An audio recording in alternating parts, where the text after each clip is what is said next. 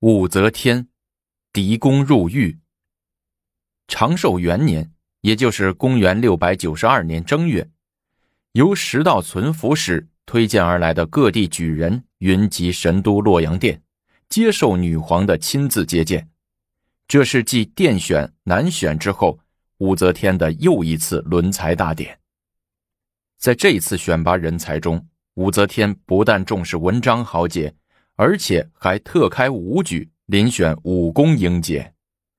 武选虽以躯干雄伟为量才标准，有失偏颇，然而武则天的武举开创之功却不可抹杀。长寿元年一月的一天，武则天正在午后小憩，进士报说左台中丞来俊臣紧急求见。刚过了年，有什么大事吗？女皇忙欠起身子，传来俊臣入宫觐见。来俊臣入了殿内，三拜九叩之后，气喘吁吁，一脸惊慌的样子，郑重其事的向女皇奏报：“启奏陛下，新任凤阁鸾台平章事、地官尚书狄仁杰，凤阁侍郎任之谷，东关尚书裴行本，以及司农卿崔宣礼，前文昌左相卢宪，御史中丞魏元忠。”潞州刺史李嗣珍七人合谋造反。武则天着实吓了一跳，刚任命没几天的几个宰相也要造反。武则天一拍床帮，喝道：“果有此事！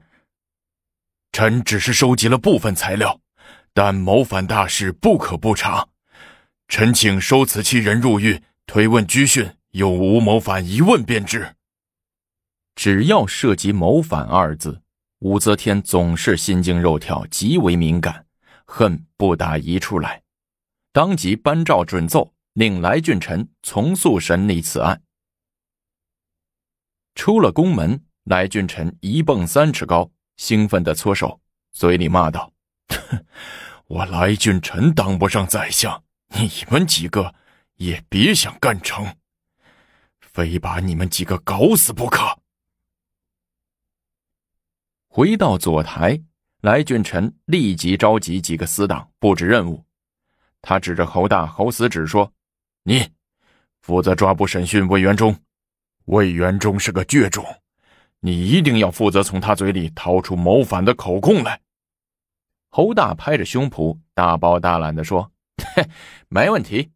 他魏元忠骨头再硬，也硬不过我侯大的孟青棒。我保证，一天之内结案。”来俊臣又指着判官王德寿说：“你随我抓捕审讯其余几个人。”当天下午，六位重臣连同因公至京的潞州刺史李嗣珍被抓捕入狱。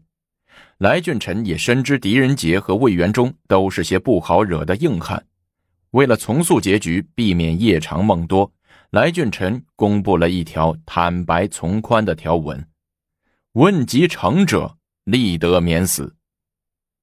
审讯室里炉火熊熊，油锅里的热油被烧得翻着花的向上冒，各种刑具一字排开，地上、墙上刑具上的血迹斑斑，打手们光着上身，气势汹汹，空气中弥漫着一股逼人的杀气。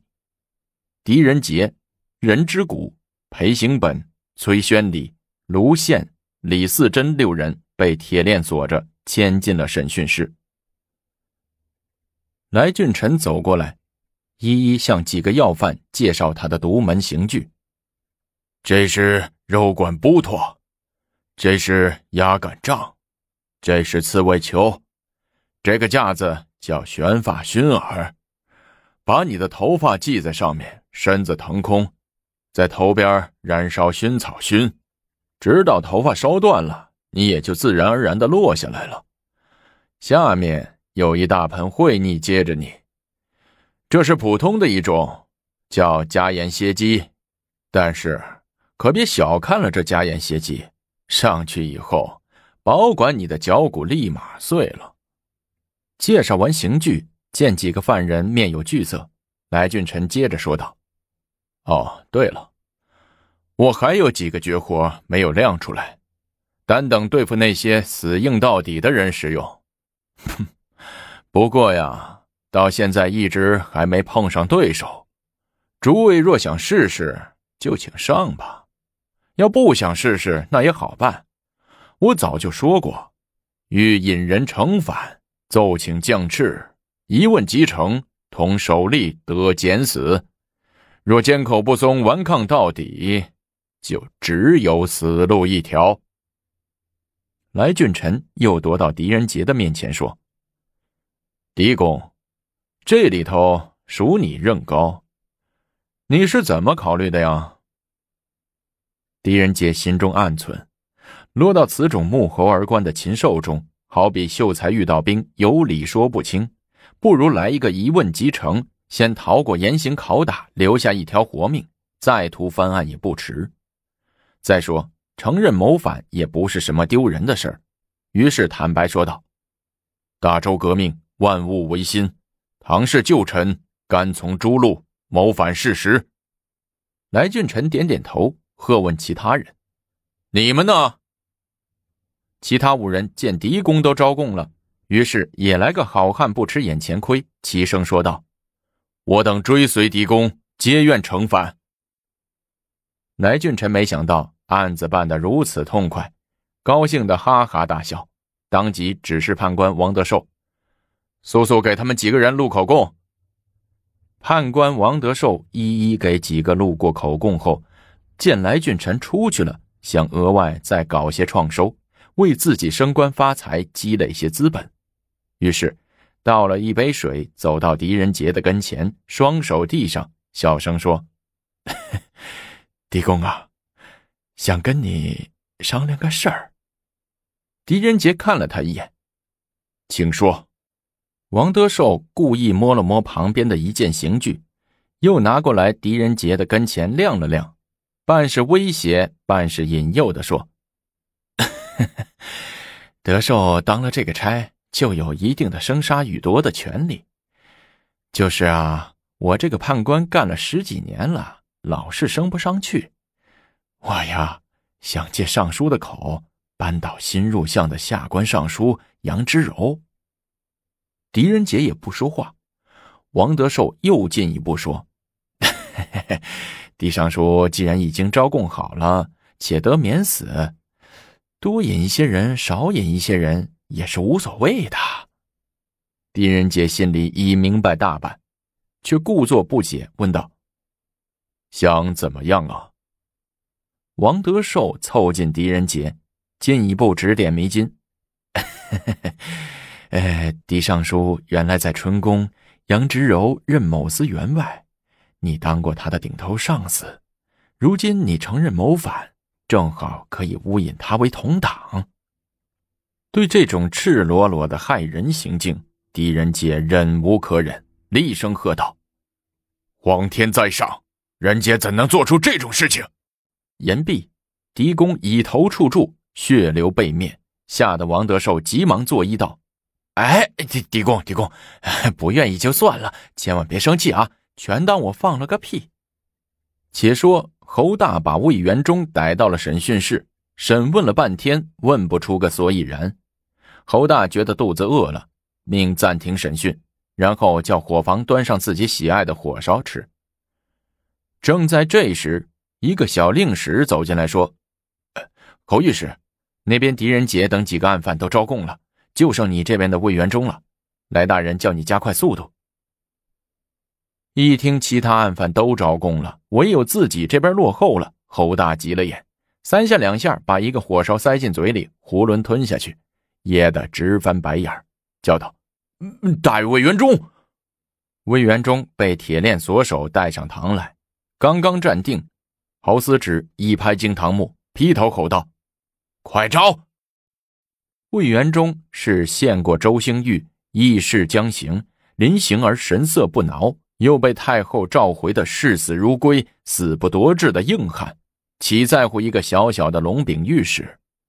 遂指着侯大骂道：“哼，无耻小人，大字不识一个，敢在我魏爷面前耍威风！”侯大告密有功，骤得高官，平日骄横惯了。见魏元忠敢当面顶撞自己，揭自己的老底儿，气得扑上去，把魏元忠推倒在地，倒提双脚在地上拖来拖去，拖了一会儿，累得侯大呼呼直喘，方停下手问：“ 你，你招还是不招？”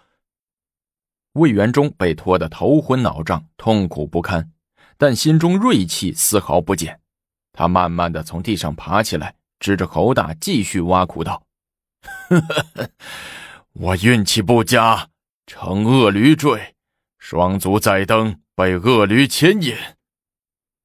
侯大不再提审魏元忠，又迫于来俊臣的催逼，只得叫人伪造一份魏元忠自成谋反的供状，呈上了事儿。关在监牢里的狄仁杰深知，即呈反状，依法当死。等一天，就离死亡更近一天，得尽快想办法申诉于女皇。借以自救。狄公在牢房里走了两个来回，眉头一皱，计上心来。他敲敲牢门，叫来狱卒：“哎，狄公，什么事儿啊？”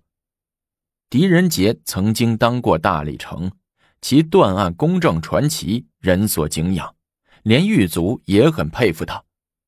来到牢房门口，客客气气的问狄公：“哦，老陈呐。”能不能给我拿些笔砚来？我想写些字。狄仁杰说：“哎呀，笔砚呐！”狱卒老陈抓抓头说：“这个小人可不敢做主啊！纸墨笔砚进监牢，控制的很紧呐，必须得当班的判官批准才行。”哦，谁当班呢？啊，王德寿王大人。嗯，麻烦你。给王判官说一声，就说我有一些事情想交代一下。狱卒老陈答应了一声，走了。王德寿听说狄仁杰尚有未交代完的事儿，也非常高兴，忙带上纸墨笔砚来到监牢里。狄尚书，你想写点啥呀？狄仁杰站在牢里，隔着栅栏门作揖道：“自从入狱以来，判官对我照顾的非常好。”志川都没受什么委屈，狄仁杰心中感动，想多交代一些事情，以报答判官大人。王德寿大喜，急忙问：“啊，尚书还愿意签杨之柔？”狄仁杰摇摇头说：“杨之柔是皇上母亲的侄孙，是皇上亲手提拔的国戚，若牵之不成，反受其害，不如检举一些其他人。”王德寿一听，连连点头：“ 好，好，还是狄公律师周到啊！凭公签谁都行。”王德寿即命狱卒打开牢门，把笔墨纸砚递进，还特意让狱卒弄来一张小桌子放在牢房里，让狄公沉住气的书写。王德寿眼巴巴的看着自己，站在旁边不走。狄仁杰笑道：“哈哈。”我得慢慢考虑考虑，慢慢写。判官有事就先忙去吧。啊，哈哈好，好，呃，你忙，你忙，我走，我走。等王德寿和狱卒走后，狄公拆开被头，撕下一块布帛，铺在桌上，圆笔写道：“光远无儿，复陷牢狱，为人所诬。旬日之间即死，可速持书复阙。”以告皇上，求今上召见为父，以明我不白之冤也。父字写完后，狄公把帛书叠起来，从线缝间塞进棉衣里，整理完毕，然后敲敲门，叫远方看守的狱卒：“啊，狄公，又有什么事儿啊？”狱卒走过来问：“哦，天热了，麻烦你把棉衣交给我家人。”去掉里面的棉花，改成夹袄。狱卒面有难色说：“哎，这按照规定，这事儿也得跟王判官汇报，请务必帮忙。”狄仁杰说：“王德寿正有求于狄公，听说狄公想换件单衣，岂有不同意的？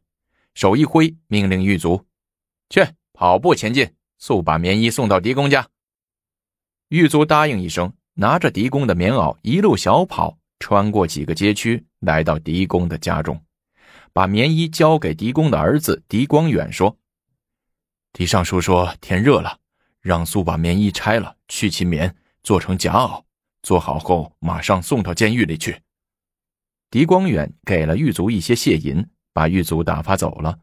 回到后堂，狄光远把这事儿跟家人一说，狄光远的母亲泪就下来了，述说道：“如今才二月天，十方寒冬，如何说热呀？难道是狱中生了炉火不成？